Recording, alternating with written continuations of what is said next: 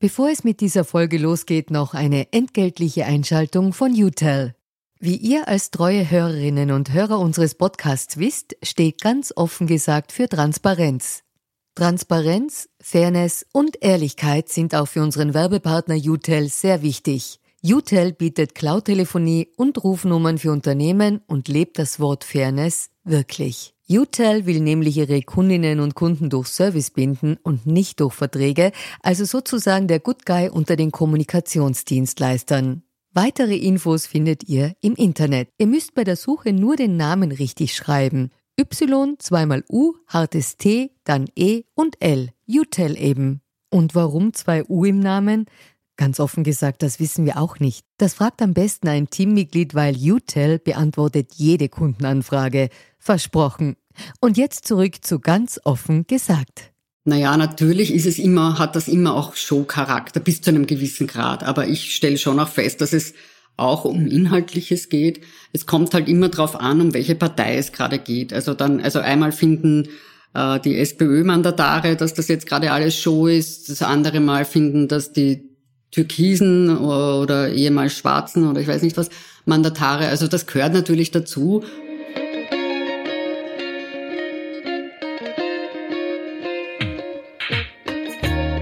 Herzlich willkommen bei Ganz offen gesagt, dem Podcast für Politikinteressierte. Mein Name ist Stefan Lasnik und mein heutiger Gast ist Renate Graber, Journalistin beim Standard. Mit ihr spreche ich über den Ibiza-Untersuchungsausschuss. Renate Graber schildert ihre Vorortwahrnehmungen, beschreibt interessante Auskunftspersonen oder eben solche mit Wahrnehmungslücken, analysiert die Bedeutung des Vorsitzführenden, erklärt, warum es um überraschend viele ÖVP-Themen geht und erzählt über die zu fortgeschrittener Stunde manchmal auftretende Schulausflugs- und Skikursatmosphäre. Doch bevor es losgeht, noch eine entgeltliche Einschaltung des Bundesministeriums für Landwirtschaft, Regionen und Tourismus. Jeder von uns geht gerne entlang eines naturbelassenen Bachs spazieren. Wir freuen uns auch über die gute Wasserqualität unserer Seen und Flüsse. In den letzten Jahrzehnten sind aber viele Bach- und Flussläufe begradigt oder verbaut worden. Das schränkt den Lebensraum für Tiere und Pflanzen stark ein. Jetzt soll in die Renaturierung tausender Gewässer investiert werden. Naturnahe Böschungen, der Abbau von Hürden und Hindernissen für Fische, kurzum die ökologische Gestaltung unserer Gewässer. Das ist Ziel und Zweck eines Investitionspakets der Bundesregierung für die Gewässerökologie. Dafür stehen in den kommenden Jahren 200 Millionen Euro zur Verfügung. Gemeinden, Wasserverbände, Wassergenossenschaften und auch Betreiber von Wasserkraftanlagen können diese Förderungen abrufen, um ihre Gewässer zu renaturieren und ökologischer zu gestalten. Bis zu 60 Prozent der Kosten können über den Bund finanziert werden. Alle Infos dazu auf www.nachhaltigkeit.at. Den Link findet ihr auch in den Show Notes. Und jetzt zurück zu ganz offen gesagt.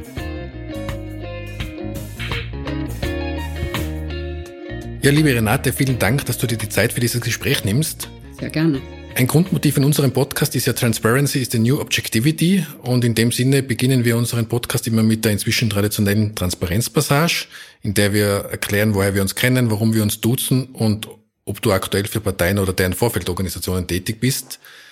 Äh, woher wir uns kennen, meiner Erinnerung nach, kennen wir uns aus unserer gemeinsamen Zeit beim österreichischen Presserat, äh, in dem wir beide im Senat 1 tätig waren und seit damals sind wir auch bei Du. Das stimmt. Ich glaube, wir waren nicht gleich per Du, aber irgendwann waren wir dann per Du, als wir dann noch ab und zu Kaffee getrunken haben miteinander. Genau, so ist es. Und äh, noch zur Frage, ob du derzeit für politische Parteien oder deren Vorfeldorganisationen tätig bist oder auch in der Vergangenheit warst? Nein. Gut, kurz und bündig. Äh, damit können wir gleich in die heutige Folge einsteigen. Wir wollen ja heute über den Ibiza-U-Ausschuss sprechen. Und bevor wir in das Thema einsteigen, würde ich dich bitten, dass wir ein paar allgemeinere Fragen zum Thema Untersuchungsausschuss durchgehen, weil es, wenn nicht alle Hörerinnen und Hörer so tief im Thema Untersuchungsausschuss drinnen sind, ja. dass wir immer einleitend äh, erklären, was ist ein Untersuchungsausschuss, wie kommt er zustande und so weiter. Ja, gerne. Wer setzt denn so einen Untersuchungsausschuss überhaupt ein? Wer startet denn so einen Untersuchungsausschuss und äh, was untersucht der eigentlich? Ja, der Untersuchungsausschuss, viele verwechseln ja den Untersuchungsausschuss mit einem Gerichtsverfahren, kommt mir manchmal vor. Aber der Untersuchungsausschuss ist ein ganz ein wichtiges äh, Kontrollinstrument im Parlamentar in unserem Parlamentarismus. Und beim, bei der Einsetzung des Urschusses hat es 2014 eine große Schnitt, eine große, eine große Zäsur gegeben.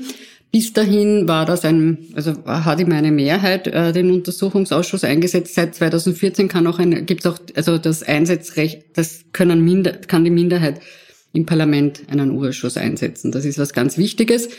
Bis Ende 2014 war das eben nur die Mehrheit im Nationalrat. Seither ein Viertel der Abgeordneten, das sind 46 Mandatare, die können das Verlangen stellen und die kriegen dann einen Urschuss. Äh, die Aufgabe des Urausschusses ist, die Regierungsarbeit zu kontrollieren, zu überprüfen, wobei ganz wichtig ist, das müssen abgeschlossene Vorgänge sein. Also zum Beispiel, es gab einmal einen Untersuchungsausschuss zur Hypoalpe Adria. Die Hypoalpe Adria war pleite gegangen, war verstaatlicht und dann kam der Hypoalpe Adria U-Ausschuss. Jetzt geht es um die Vorgänge äh, der Türkei, äh, um, um gewisse Vorgänge in der türkis-blauen Regierung, kurz eins sozusagen. Es geht um Tatsachenfeststellungen außerdem. Also da werden jetzt nicht irgendwelche Ideen gewälzt oder sowas, sondern es sollen Tatsachen festgestellt werden. Es sollen auch nicht Meinungen abgefragt werden oder politische Einstellungen oder sowas von den Auskunftspersonen. Du hast das Wort Auskunftsperson jetzt schon verwendet, weil das wird dann in der, wenn wir dann konkret über den Ibiza-Urausschuss reden, noch eine große Rolle spielen. Was ist denn so eine Auskunftsperson oder wie funktioniert das? Eine Auskunftsperson ist so etwas, was man im Gericht einen Zeugen nennen würde. Das ist jemand, der bei gewissen Ereignissen dabei war oder den man um seine sogenannten Wahrnehmungen fragt. Also das Wort Wahrnehmungen kommt in einem Urschuss sehr, sehr oft vor. Es kommt dann auch das, der Satz vor, ich habe keine Wahrnehmungen oder ich kann mich nicht erinnern, was ja auch sein kann. Und seine Auskunftsperson ist, das ist ganz wichtig, ist zur, also ist dazu verpflichtet, wie ein Zeuge vor Gericht die Wahrheit zu sagen weil nämlich eine falsche Aussage vor dem Urschuss ist genauso strafbar wie eine falsche Zeugenaussage vor Gericht. Und da werden ganz unterschiedliche Leute eingeladen. Äh, das ist auch oft eine Debatte, wen man da einlädt und wie oft man jemanden einlädt. Äh, man kann im Übrigen maximal zweimal eingeladen worden werden. Ähm, mir fällt ja manchmal auf, wenn dich das interessiert, ich finde das immer sehr interessant, dass manche Leute sich dann bedanken, dass sie im Urschuss zu Gast sind. Ich muss mich da immer ein bisschen zurückhalten, weil sie sind natürlich nicht zu Gast, sondern sie sind geladen und sie haben die Pflicht auch zu kommen. Wenn sie das nämlich nicht tun und ohne einen ordentlichen Grund nicht tun, dann können sie sogar zu einer Beugestrafe verurteilt werden vom Verwaltungsgerichtshof oder vom Bundesverwaltungsgericht, das weiß ich jetzt nicht genau. Na, vom Bundesverwaltungsgericht. Aber Sie können jedenfalls zu einer Beugestrafe. Genau, also das ist unlängst einmal passiert, da war die Frau Glock die Frau vom Gastroglock, von dem bekannten Waffenproduzenten, war nicht gekommen und die hat dann eine Beugestrafe gezahlt, ist dann aber auch zum Urschuss gekommen. Ja, dazu komme ich noch später, das würde mich nämlich interessieren, wie das war. Ähm, aber nur zum allgemeinen Teil, so ein Urausschuss, wie lange dauert denn in der Regel? Ja, maximal 14 Monate. Er kann verlängert werden. Er kann zweimal verlängert werden um drei Monate. Ja, und das passiert auch manchmal. Wenn der U-Ausschuss äh, zu Ende ist, stellen sich nur zwei Fragen, nämlich die habe ich auch schon oft gehört von, von Hörern und Hörern. Erstens, was kommt dabei raus? Und zweitens, was kostet so ein U-Ausschuss? Hast du da einen Anhaltspunkt für unsere Hörerinnen und Hörer? Also vor allen Dingen, was es kostet? Äh, ja, was es kostet, da, da bin ich schlecht informiert. Ich glaube, der Hypoalpe Adria Urschuss hat irgendwas bei 5 Millionen gekostet. Genau, 5,4 Millionen, ja. ja. Und Dass man eine Größenordnung hat. Also ja, so der war natürlich auch sehr spannend. Und ähm, was ist das Ergebnis am Schluss? Was, was ist das Ergebnis eines Untersuchungsausschusses? Naja, also formal, jetzt bleiben wir mal auf der formalen ja. Ebene. Inhaltlich ist eh ihr eigenes Thema. Also ja, formal ist es so, dass, äh, dass ein, ein Bericht geschrieben wird, der dann an den Nationalrat abgeliefert wird. Und diesen Bericht schreibt auch der Vorsitzende. Der Vorsitzende bzw. die Fraktionen schreiben dann meistens auch noch ihre eigenen Berichte. Da ist dann alles zusammengefasst, auf Tatsachen beruhend. Es wird ja über jede Auskunftsperson, also kriegt ein, also wird ein Protokoll, wird protokolliert. Äh, in der Zwischenzeit ist es zum Beispiel beim Ibiza-Urschuss so, dass 88 Auskunftspersonen ausgesagt haben, beziehungsweise befragt wurden gestern, da reden wir vom 17. März. Ja, genau. War die 88. Auskunftsperson da, das war der ehemalige Innenminister Kickel.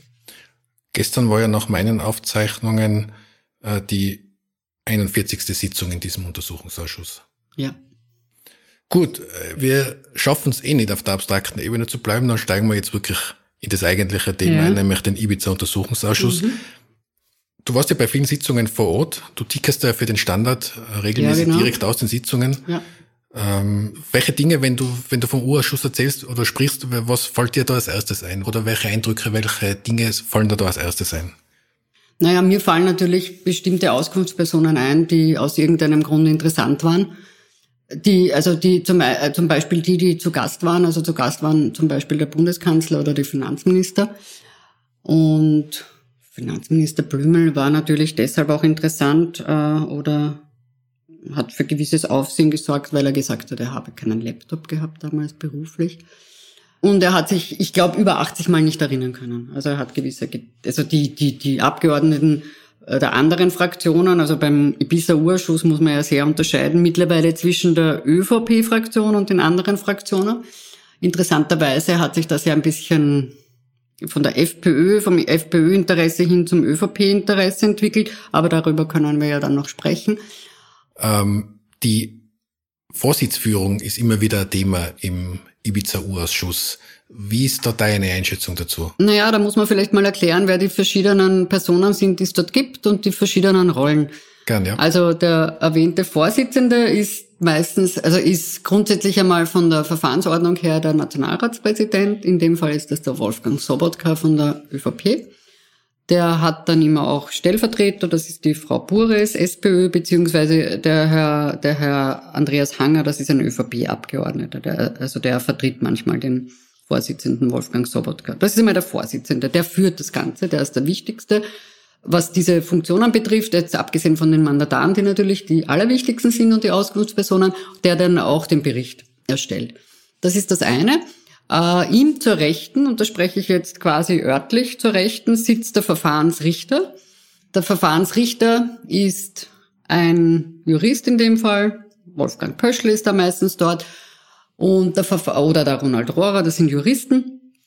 Äh, der hat die Aufgabe zu schauen, ob alles in dem Rahmen der Verfahrensordnung, meistens heißt das auch Geschäftsordnung, abläuft. Das heißt, dass Fragen den wirklichen Untersuchungsgegenstand betreffen. Das ist sehr, sehr oft Thema. Also man kommt da ja oft vom, vom, vom Weg, vom vorgezeichneten Weg des Untersuchungsgegenstands ab, sozusagen in die Botanik und dann werden die Leute wieder zurückgeholt oder Untersuchungszeitraum. Also der Untersuchungszeitraum ist im Fall bis Dezember 2017 bis 2019 dann, also als die Regierung nach, der, nach dem Ibiza-Video sich aufgelöst hat. Äh, das ist die Aufgabe des Verfahrensrichters. Also der schaut, dass alles mit rechten Dingen zugeht. Dann gibt es den Verfahrensanwalt, der ist auch sehr wichtig. Der Verfahrensanwalt ist sozusagen für die Auskunftsperson da. Mhm. Das heißt, der muss die Rechte der Auskunftsperson schützen. Also wenn es privat wird, was die weder den Ausschuss noch die Öffentlichkeit was angeht, oder also wenn es um andere Grundrechte geht. Und dann gibt es die Auskunftsperson, die haben wir schon besprochen. Und dann gibt es auch noch eine Vertrauensperson. Die Auskunftsperson kann eine sogenannte Vertrauensperson mitbringen. Das machen die meisten auch, mit der kann sie sich beraten. Und machen das, das alle? Nein, alle machen es nicht. Manche kommen allein. Äh, manche kommen, also zum Beispiel aus der Justiz kann man manche, da gibt's ja, gab's ja diverse Staatsanwälte oder Ex-Staatsanwältinnen, die kamen dann mit dem Pressesprecher, mit der jeweiligen Pressesprecherin oder einer Vertreterin der Behörde. Sehr viele kommen mit Rechtsanwalt. Äh, aus dem Bundeskanzleramt kommen etliche mit einem, in dem Fall ist es einer, mit einem Kabinettsmitarbeiter. Also man kann einen Vertrauten mitbringen. Ich hätte nur eine Frage zur Fragestellungen, nämlich ähm, ist es auch eine Möglichkeit für einen Vorsitzenden, jetzt ganz abstrakt gesprochen, äh, ja. äh, keine konkreten Namen, aber ist es auch eine Möglichkeit, demjenigen oder derjenigen, der die Frage zu beantworten hat, Zeit zu verschaffen, indem er die Diskussion lostritt, ob die Frage jetzt überhaupt Gegenstand des Untersuchungsausschusses ist? Ja, so habe ich es noch gar nicht gesehen. Ob das, also das, das kann natürlich, also das ist natürlich ganz oft der Fall. Also ob die dann sich in dieser De Debatte, ob die den Debatten zuhören, die da sehr langwierig sein können, diese sogenannten Geschäftsordnungsdebatten. Oder ob sich die dann auf die Frage konzentrieren, das weiß ich nicht, weil manchmal ist es ja dann auch vergeblich quasi, sich auf die Frage zu konzentrieren, beziehungsweise über die Antwort nachzudenken, weil die Frage nicht zugelassen wird. Aber Geschäftsordnungsdebatten kommen sehr oft vor, die können sehr langwierig sein, die sind dann zum Teil auch sehr schräg. Also jetzt als Beobachterin sage ich das. und äh, ja, enden dann auch oft in politischen Statements, kann man sagen. Aber sie sind natürlich auch wichtig, weil die Geschäftsordnung halt eingehalten werden muss. Da spricht vielleicht auch ein bisschen die Juristin in mir. Das wäre jetzt eher ein Thema für mich. Äh, es wird ja solchen Untersuchungsausschüssen immer vorgeworfen, das ist nur Show, da geht's nur um politisches Kleingeld, da gibt's kein echtes Interesse an der Aufklärung eines Sachverhalts oder an der Feststellung eines Sachverhalts. Ähm, wie ist da deine Einschätzung dazu? Naja, natürlich ist es immer, hat das immer auch Show-Charakter bis zu einem gewissen Grad. Aber ich stelle schon auch fest, dass es auch um Inhaltliches geht. Es kommt halt immer darauf an, um welche Partei es gerade geht. Also dann, also einmal finden äh, die SPÖ-Mandatare, dass das jetzt gerade alles Show ist. Das andere Mal finden, dass die Türkisen oder ehemals Schwarzen oder ich weiß nicht was Mandatare. Also das gehört natürlich dazu. Und äh, mittlerweile ist auch so, das sagt auch manchmal der Verfahrensrichter, na ja, das war jetzt ein, oder, oder auch der Vorsitzende, der sagt das auch, ja, das war jetzt ein politisches Statement. Auch Sobotka sagt das manchmal, also gut, das war jetzt ein politisches Statement, machen wir weiter. Und das ist natürlich auch, Medien sind da, also wir berichten, es sind ja nicht wahnsinnig viele Medien da, kommt auf die Auskunftsperson drauf an, aber natürlich wird das auch transportiert und das wird dazu auch genützt. Aber ich habe jetzt nicht das Gefühl, dass es missbraucht wird. Jedenfalls nicht beim laufenden Untersuchungsausschuss. Ja, du kannst das gut beurteilen, weil du bist wirklich oft dort vor Ort. In dem Zusammenhang gleich eine Frage, die ich eigentlich später stellen wollte, aber ich stelle sie jetzt gleich, äh, weil du auch gesagt hast, Öffentlichkeit, Journalistinnen und Journalisten sind anwesend. Wäre es aus deiner Sicht sinnvoll, so einen Untersuchungsausschuss zum Beispiel äh, im Fernsehen zu übertragen, damit Menschen sich das anschauen können? Weil das ist ja derzeit nicht möglich. Das ist richtig. Also die Sitzungen sind medienöffentlich. Das heißt, es können Journalisten zuhören und berichten. Manchmal sind sie auch nicht medienöffentlich. Also wenn bestimmte Dinge besprochen werden, die, an der, also die nicht öffentlich sein sollen, dann können die Medien sozusagen ausgeschlossen werden. Passiert ist bisher im Urschuss, im Ibiza-Urschuss relativ selten passiert. Und also ich denke mir manchmal, wenn ich so, wenn es meistens ist das so ein bisschen zu fortgeschrittene Stunde. Also ich sage dazu, der Urschuss kann, kann Stunden, Stunden, Stunden dauern. Und dann äh, macht sich so ein gewisses äh, ich möchte fast sagen, so eine Schulausflugsatmosphäre oder Skikursatmosphäre breit, dann wird man, also dann werden die, also vielleicht sind sie dann auch schon müde, die Mandatare, oder nicht mehr so konzentriert, da wird die Stimmung dann schon ein bisschen ausgelassen und sehr locker, beziehungsweise manchmal auch unfair. Und ich glaube, dass das anders wäre, wenn die Medien, äh, wenn die öffentliche, also wenn nicht nur die Medien dabei wären, sondern wenn das auch übertragen würde. Also vielleicht würde das ein bisschen stringenter dann auch das Ganze. Wobei es gibt Leute, die sagen, das wäre nicht so, weil man kann sich ja auch also die Debatten im Hohen Haus, also Nationalratsdebatten anhören. Dort ist das Benehmen eigentlich auch immer gleich, auch, auch wenn das Fernsehen sozusagen das überträgt. Also gibt verschiedene Meinungen. Ich glaube, dass es unter gewissen Umständen schon ganz wichtig wäre, dass die Leute einfach sehen, was bearbeitet wird, wie gearbeitet wird und was ausgesagt wird und insofern rauskommt. Das fände ich jetzt nicht. Also Sie könnten da nicht sagen, wir haben das alles nicht gewusst.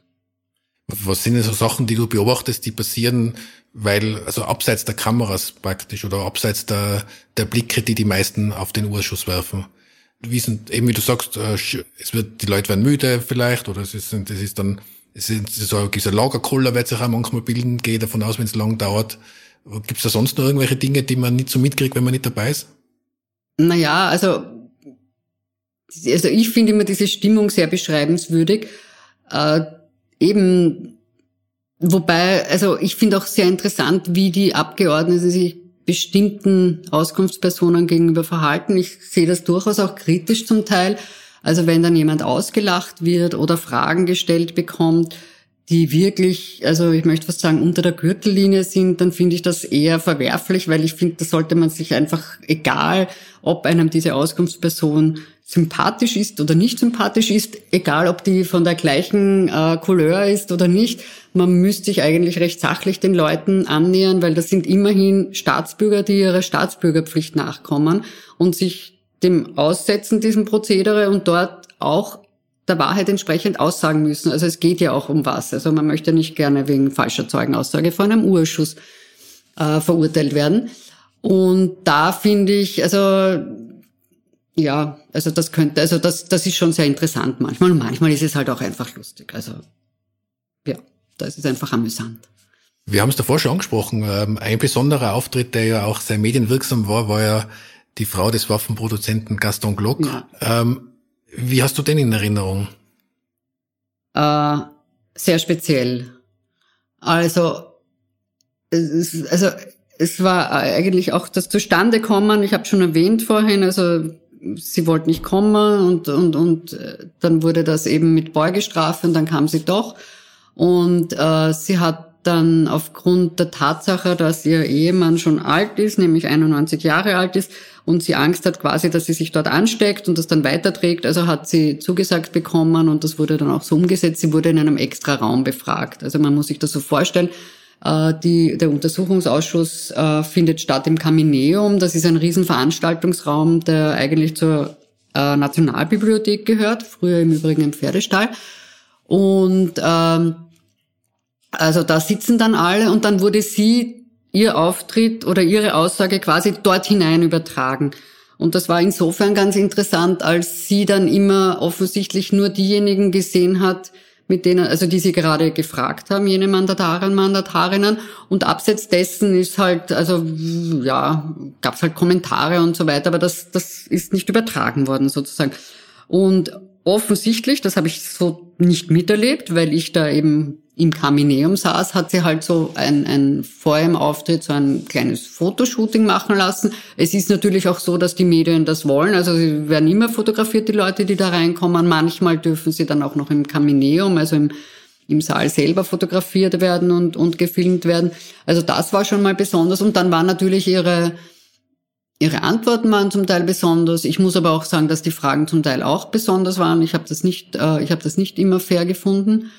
Und also sie hat zum Beispiel mal gesagt, mir gefallen ihre Fragen nicht und ich lasse mich nicht wie ein Schulmädchen behandeln, wo ich zweiteilen möchte. Also ich verstehe, dass sie sich nicht wie ein Schulmädchen behandeln lassen will, das muss sie auch nicht und das ist eben auch dort nicht äh, eigentlich nicht vorgesehen, finde ich, und nicht anzuraten. Und auf der anderen Seite mir gefallen ihre Fragen nicht. Das ist eben überhaupt nicht die Frage. Dort kann man auch dreimal das Gleiche gefragt werden. Man muss dreimal antworten. Man muss auch unangenehme Fragen beantworten. Also das war rundum sehr interessant, diese Befragung. Ist es insgesamt, ähm, weil du das jetzt gerade schilderst, äh, konkret an diesem Beispiel, du hast davor schon angedeutet, äh, Gratwanderung zwischen Respekt vor den Auskunftspersonen und da oder dort natürlich einer vielleicht verständlichen Verzweiflung, wenn sie sich zum Beispiel 80 Mal an nichts erinnern können. Ja. Ist das nicht eine totale Gratwanderung? Glaube, es ist eine Gratwanderung, aber ich glaube, dass man diesen Grad ganz äh, zurückgelehnt ganz gut eigentlich beschreiten könnte, weil auf der einen Seite ist es so, ähm, dass die Leute eben als Staatsbürger kommen und nicht in ihrer Funktion. Also insofern muss man jemanden ja, also ist, kommt zwar jemand hin als, als Kanzler oder als Minister, aber dort ist er nicht als Kanzler oder Minister, sondern als Auskunftspflicht, die dort ihre Wahrheits, unter Wahrheitspflicht aus, also als Auskunftsperson, die unter Wahrheitspflicht Antworten geben muss. Ähm, auf der anderen Seite ist es natürlich zum Verzweifeln, wenn jemand 88 Mal oder 80 Mal sagt, ich kann mich nicht erinnern. Aber trotzdem, man kann ja, man kann es ja eh nicht ändern. Also gerade, also wir Journalisten haben da vielleicht mehr Verständnis, weil ich weiß nicht, wie oft ich in meinem Leben schon jemanden was gefragt habe und der gesagt hat, sage ich Ihnen nicht oder ich kann mich nicht erinnern oder fragen Sie mich was anderes oder was geht Sie das an? Also wir haben eine gewisse Frustrationstoleranz, die merkt man dort nicht. Manchmal kriegt man ja Antworten auf Fragen, die man gar nicht gestellt hat, oder? Ja, ja, das stimmt schon. Ja. Also da sind wir natürlich viel gewöhnt und ja, ein Mandatar ist das vielleicht nicht so gewöhnt. Aber also Respekt, also ich finde ganz einfach, dass man Respekt zeigen muss im Urschuss, nämlich den Auskunftspersonen gegenüber, aber auf der anderen Seite natürlich auch dem Parlament gegenüber. Und das fand ich wiederum bei den genannten ähm, Kanzlern, Ministern, äh, die geglaubt haben, sie sind zu Gast, äh, sehr fragwürdig, weil sie einfach dem Instrument des Urausschusses nicht Respekt zollen. Das ist ein wichtiges parlamentarisches Recht, diese Urausschüsse zu haben, so wie ich eine parlamentarische Anfrage beantworten muss, muss ich eben den Mandataren einen gewissen Respekt gegen überbringen, weil die sitzen ja nur fürs Volk dort. Also es ist ja nicht so, dass die jetzt äh, für ihre Parteien dort sitzen, sondern das sind ja Volksvertreter, die dort ihre Pflicht zu erfüllen haben. Und das finde ich ganz, also das geht in beide Richtungen, das Respekt zollen. Du hast davor in einem Satz erwähnt, dass den letzten Wochen und den Eindruck würde ich teilen mit dir, dass sehr viele ÖVP-Themen plötzlich durch den Untersuchungsausschuss ja, befeuert wurden. Ich würde an der Stelle nochmal gern wiederholen, was eigentlich der Inhalt des Untersuchungsausschusses sein sollte. Ich zitiere das.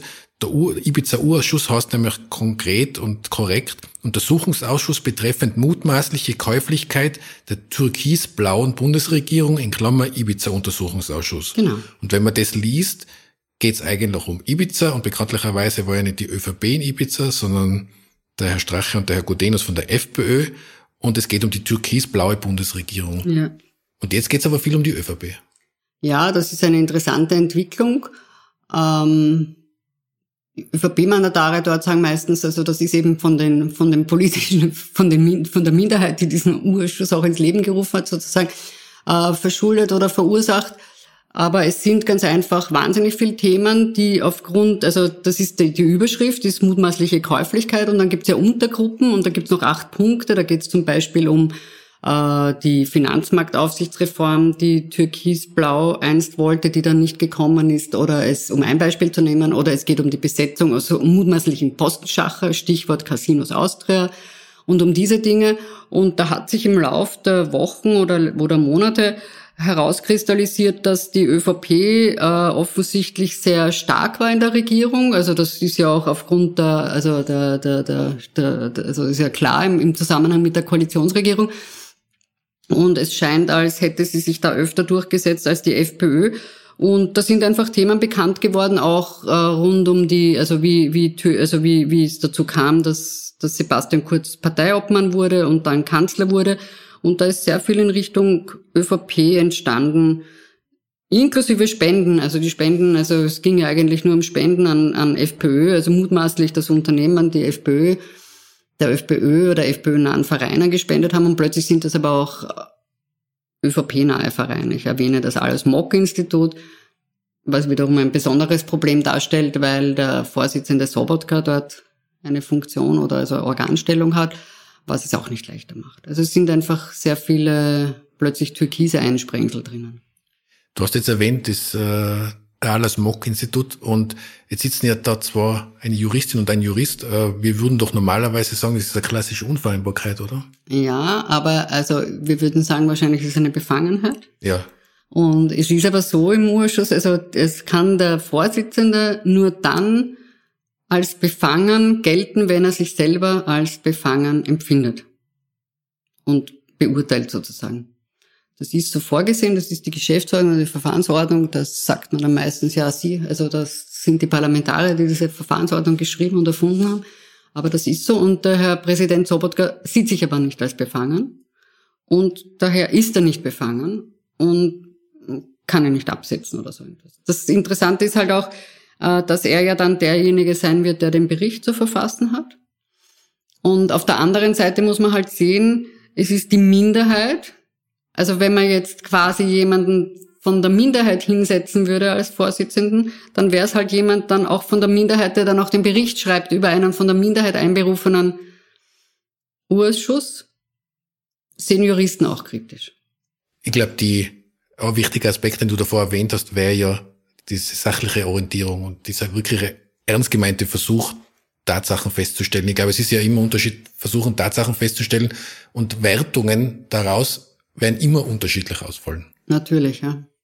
Und die Wertungen finden halt dort sehr stark statt und das merkt man auch bei Fragen. Und das ist dann immer der Punkt, wo man dann sagt, also das sind ja Fragen, die sind unterstellend. Also da werden quasi die Wertungen schon vorweggenommen und die Frage wird darauf angepasst. Wir Journalisten wissen das sehr gut, wie man das macht. Also man kann halt einfach so so Fragen. Äh, nur dort geht es dann manchmal nicht durch. Äh, aber das ist, das ist natürlich dann auch Teil dieses, wie du das vorher genannt hast, politische Show oder so. Also das wird natürlich auch mit rein verpackt. Ein kleines Faktum, das ich sehr interessant finde, ist, äh, das steht, habe ich auch nachgelesen, steht auch in so in der in der Verfahrensordnung drin. So eine Befragung darf ja maximal vier Stunden dauern. Oh Maria, ja. Jetzt habe ich irgendwo mal gelesen, dass das teilweise entsteht der Eindruck, ob es so ist oder nicht, vielleicht kannst du das beurteilen, dass äh, solche, auch diese Verfahrensordnungsdiskussionen und so, die zählen auch zu dieser Zeit. Nein, nein, nein. Oder? oder? Das ist die reine, da, da geht es um Brutto und Netto, also das habe ich schon gelernt. Und abgesehen davon, dass vier Stunden sehr lang sein können, geht es dann auch immer nur um die Netto-Befragungszeit. Also drum kann es sein, dass man sitzt von weiß ich nicht, von 12 Uhr bis 5 Uhr und die vier Fragen, also die, also die, also das ist auch noch in der Zeit. Es ist, es ist sehr, also die Tage dort können sehr lang werden. Es hat unlängst beim vorletzt, bei der vorletzten, also anscheinend bei der 40, nach deiner Zählart, ich weiß es ja gar nicht, bei der 40. Sitzung sind wir rausgegangen um dreiviertel zehn am Abend. Also das ist fast zwölf Stunden. Es beginnt um, es hat begonnen um zehn und es hat geendet um dreiviertel zehn, weil eine dritte Auskunftsperson drankam. Normalerweise sagt man, man hört um 18 Uhr auf, aber man kann um 18 Uhr auch noch eine Vertrauensperson, wenn alle dafür sind, eine Vertrauensperson befragen und dann dauert das natürlich länger. Auskunftsperson. Auskunftsperson. Gut, die Vertrauensperson kann man auch befragen, aber. ja.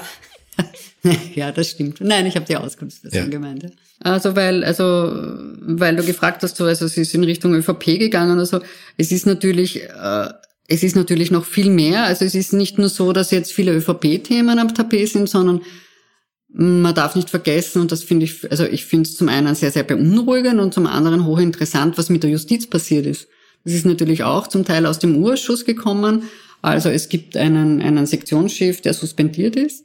Christian Pilnacek, der früher Strafsektionschef war und Legislativsektionschef, jetzt ist er nur noch Letzteres und als Letzteres ist er auch noch suspendiert und der Leiter der Oberstaatsanwaltschaft Wien, gegen die ermittelt wird und ein Verfassungsgerichtshofmitglied, ehemaliger Justizminister, gegen den ermittelt wird. Und da ist sehr viel, also zum Beispiel die, die, also die, die Ermittler, die jetzigen Ermittlungen gegen den Leiter der Oberstaatsanwaltschaft Wien, wobei ich schon betonen will, nämlich ernsthaft betonen will, dass die Unschuldsvermutung gilt. Ja. Und das meine ich nicht rhetorisch, sondern ernsthaft. Aber der wurde, also, also da gibt es eine Disziplinaranzeige des Ministeriums und das beruht auf, auf seiner Aussage vor dem Urschuss, die auch wirklich sehr, für meine Begriffe, sehr interessant und sehr, also ich möchte sagen, erstaunlich war. Also ich habe mich schon auch gewundert zum Teil über seine Aussagen. Diesen Worten würde ich jetzt entnehmen, dass du prinzipiell der Meinung bist, es kommen bei so einem Untersuchungsausschuss sinnvolle Dinge raus, die, die der eigentlichen Aufgabe auch dienen, nämlich Dinge aufzuarbeiten. Ja, also ich möchte jetzt ja nicht vor, man darf ja nicht vor eben, man darf nicht vorweggreifen. Wir wissen nicht, was am Ende des Tages bei diesen Gerichtsermittlungen, also bei den Ermittlungen der Staatsanwaltschaft rauskommen wird oder bei allfälligen Gerichtsverfahren. Aber es kommen einfach in diesem Urschuss, ich würde nicht sagen, dass das in jedem Urschuss so ist oder so war, aber in diesem Urschuss kommen schon Dinge zutage, die es auf jeden Fall wert sind, genauer angeschaut zu werden. Das zähle ich dazu. Es hat noch nie gegeben in der österreichischen Justiz sowas. Ähm, und in dem Zusammenhang, jetzt ist mir nämlich meine Frage wieder eingefallen, würde mich jetzt interessieren, es hat nur so indirekt mit dem Untersuchungsausschuss, glaube ich, was zu tun, aber trotzdem, äh, da würde mich deine Meinung als profilierte Politikjournalistin extrem interessieren. Tja, ja. Das wird mein Ressortchef aus der Wirtschaft aber nicht gern hören. Tja, deswegen sitzen wir ja dann nur zu zweit da und das hört ja niemand. Ähm, aber das, es war, weil da bin ich nämlich selber nicht sicher, was ich davon halten soll. Äh, diese, im U-Ausschuss war ja immer auch das Thema, dass es SMS-Verkehre äh, gibt zwischen, also die ersten, die, die transparent worden sind, waren zwischen Finanzminister, ehemaligen Finanzministern und, äh, und Vizekanzlern und so weiter. Und dann, Thomas genau. Schmidt, ja. Und am Schluss ist dann auch gegangen um SMS, die im Vorfeld als sehr, sehr dramatisch dargestellt wurden. Bis jetzt hat, die, hat sich diese Dramatik nicht bewiesen, aber auch SMS, die zwischen Vizekanzler und Kanzler zum Beispiel ja. geschickt worden sind. Ja. Die, die ich jetzt gelesen habe bis jetzt, die öffentlich worden sind, äh, hätte ich jetzt gesagt, ähm, hat jetzt die Öffentlichkeit nicht viel dazugelernt aus diesen SMS, weil sie und sie haben auch, glaube ich, nicht zum Untersuchungsausschuss gepasst. Aber ist, oder bist du da der Meinung, solche SMS, solche, in solchen Positionen müssen solche SMS auch veröffentlicht werden, weil sie ein gewisses öffentliches Interesse verdient haben? Also ich glaube nicht, dass sie müssen, aber dass sie können. Also in dem Fall geht's, also da, du sprichst ja an die, die SMS zwischen Kanzler und Vizekanzler ja. und da kommt offensichtlich, also das, äh, da kommt einfach viel Atmosphärisches raus. Also wie die miteinander umgegangen sind, das sind keine privaten Dinge oder, also wir zum Beispiel, der Standard hat das auch veröffentlicht. Wir haben natürlich private, also wo es um private Inhalte gegangen ist, haben wir natürlich nicht veröffentlicht. Aber also da geht's, da ging es drum, wie angespannt die Situation schon war vor, also vor dem also vor vor Ibiza und wie man miteinander umgegangen ist, wie man einander nicht getraut hat, misstraut hat, wie man, einer hat dem anderen vorgeworfen, mit irgendwelchen Dingen an die Medien gegangen zu sein. Also insofern ist das schon interessant. Ich finde es nur, also, also politisch, was den Urschuss betrifft, nicht rasend relevant. Aber ich kenne natürlich nicht alles. Also du, weil das wäre, also deswegen die allgeme zum allgemeinen Interesse habe ich es auch interessant gefunden, wie da die Umgangsformen ja. sind. Jetzt konkret im Untersuch, es ist eine durch den Untersuchungsausschuss publik geworden, ob es da viel zur vorher angesprochenen sachlichen Wahrheitsfindung ja. beigetragen hat, weiß ich nicht. Das, das stimmt schon, was du sagst, aber man muss die Entstehungsgeschichte auch bedenken. Und zwar ist ja bekannt geworden, dass diese, dass diese Chatprotokolle unter Geheimhaltungsstufe 3 an die Mandatare in den Urschuss gekommen sind. Es gibt vier Geheimhaltungsstufen, Stufen. Vier, also vier ist dann, wenn, also ich weiß nicht, da würde dann Österreich in Gefahr sein, wenn das veröffentlicht würde. Drei ist schon sehr streng. Da dürfen die Mandatare nur in bestimmte Räume gehen. Sie dürfen sich nur was abschreiben. Sie dürfen nichts in Kopien bekommen. Sie dürfen sich nicht drüber unterhalten und schon gar nicht, dass an die Öffentlichkeit kommen. Diese Chats, die wir jetzt kennen, waren unter drei eingeliefert. Und da gab es dann quasi eine Weisung, wenn ich mich recht erinnere, vom Justizministerium, dass die, ich glaube, es war das Justizministerium, ja, es war sogar, es war, es war, es war Kogler, dass sie äh, runtergestuft wurden. Also insofern ist natürlich auch eine große Erwartungshaltung. Also jeder hat gesagt, ah, was muss da Unfassbares drinnen stehen? Und dann ist das drinnen gestanden, was wir mittlerweile wissen. Also nicht wahnsinnig äh, aufregendes, aber in dem Kontext muss man das auch sehen. Gut, jetzt haben wir einiges äh, gelernt äh, und gehört auch über deine Eindrücke. Was wird deiner Einschätzung nach am Schluss rauskommen von dem Untersuchungsausschuss? Was wird übrig bleiben? Naja, man wird einmal ein, also erstens wird ein Bericht überbleiben und halt die anderen Berichte der, der anderen Fraktionen. Und dann wird überbleiben ein Bild, das man gewonnen haben wird, also so ein Biotop, die Beschreibung eines Biotops. Da geht es um Spender, und das muss alles überhaupt nicht strafrechtlich, schon gar nicht strafrechtlich relevant sein, aber einfach, wie man umgegangen ist mit Spendern zum Beispiel oder mit Vereinen oder welche Vereine es überhaupt gegeben hat in diversen, in diversen FPÖ, ÖVP, you name it. Ähm, und das eine oder andere, möglicherweise die eine oder andere Ermittlung oder Neuermittlungen oder eingestellte Ermittlungen und letztlich ist es dann so, dass mit diesem Bericht einfach Tatsachen festgestellt, also mit dem Bericht über den Urschuss Tatsachen festgestellt sein wollen und alles andere, es, also es gibt ja keine Konsequenzen, es geht ja nur um politische, quasi politische Verantwortung. Es gibt kein Urteil, es gibt das alles nicht. Es geht um politische Verantwortung und es geht um Tatsachenfeststellungen, dies oder jenes sei passiert. Und dann hat ja der Nationalrat immer noch Möglichkeiten, also zum Beispiel einen Misstrauensantrag zu stellen oder eine Ministeranklage zu machen, das ist ja dann wieder dem Nationalrat überlassen. Aber das ist dann ein eigenes Thema für den Nationalrat. Genau, das, ist nicht das Teil hat, des das hat nicht mehr, nein, das, das hat eben nicht, das ist nicht mehr Teil des Untersuchungsausschusses. Bei der Recherche für das heutige Gespräch habe, ist mir nur ein Kuriosum aufgefallen. Ich weiß nicht, ob es Kuriosum ist, aber für mich ist es eins. Nämlich, theoretisch könnte man einen Untersuchungsausschuss ja durch Neuwahlen beenden.